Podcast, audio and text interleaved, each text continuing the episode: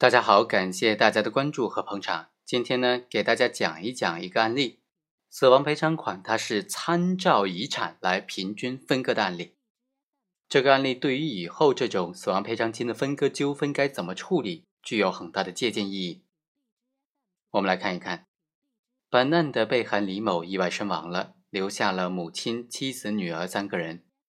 获得了一笔赔偿款。之后呢？这三个人因为赔偿款的分割达不成一致的意见，所以诉至法院对簿公堂，要求分割这笔赔偿款。那这笔款项该怎么分割呢？法院是这么分析的：首先，根据继承法第十条的规定，继承顺序第一顺序继承人是配偶、父母、子女；第二顺序继承人是兄弟姐妹、祖父母、外祖父母。继承开始之后，由第一顺序的继承人继承。如果没有第一顺序的继承人的，才由第二顺序继承人来继承。在本案当中，虽然原被告都是死者的近亲属，但是在本案当中，只有配偶、女儿和母亲是第一顺序的继承人，因此只有原告李某、卢某以及被告罗某对这一笔款项有一定的份额。依照最高院关于审理人身损害赔偿案件。适用法律若干问题的解释第二十九条的规定，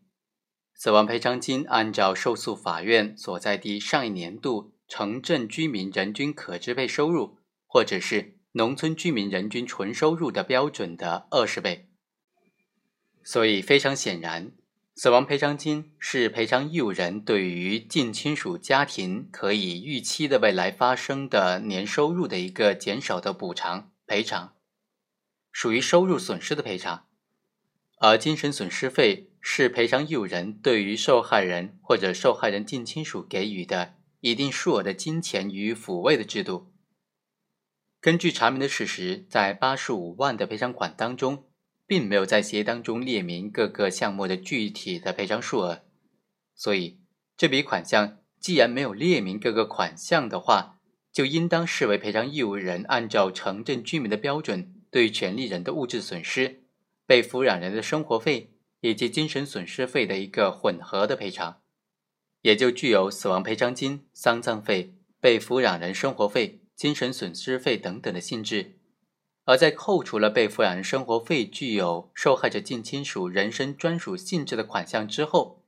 剩下的死亡赔偿金、丧葬费、精神损失费等等，显然不属于被害人的个人的遗产。但是可以参照遗产的分配方式来处理。根据《关于人身损害赔偿司法解释》的第二十八条规定呢，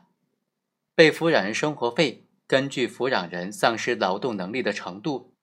按照受诉法院所在地上一年度城镇居民人均消费性支出，或者是农村居民人均年生活消费支出的标准来计算。被抚养人为未成年人的。计算到十八周岁，被抚养人没有劳动能力，也没有其他生活来源的，计算二十年；但是六十周岁以上的，年龄每增加一岁减少一年；七十五周岁以上的，就按照五年来计算。所以在本案当中，应当首先按照这个标准计算出被抚养人的生活费，剩余的款项再由原被告来分割。本案当中。原告卢某、李某以及被告罗某分别作为死者的配偶、女儿和母亲，三个人都和李某生前是同一家庭成员。家庭成员几个人在生活上关系比较密切，经济上的联系程度比较高。现在被害人因为死亡给原被告造成的物质损失以及精神损害是同样的巨大。最终，法院认定，结合本案的实际情况。充分的考虑原被告和死者的亲疏经济依赖程度，法院认为，本案当中作为第一顺序的配偶、父母和子女，对这八十五万的赔偿款，在扣除了丧葬费、交通费等等实际支出的费用，以及李某的抚养费之后，剩余的款项，应当由三个人平均分割。好，以上就是本期的全部内容，我们下期再会。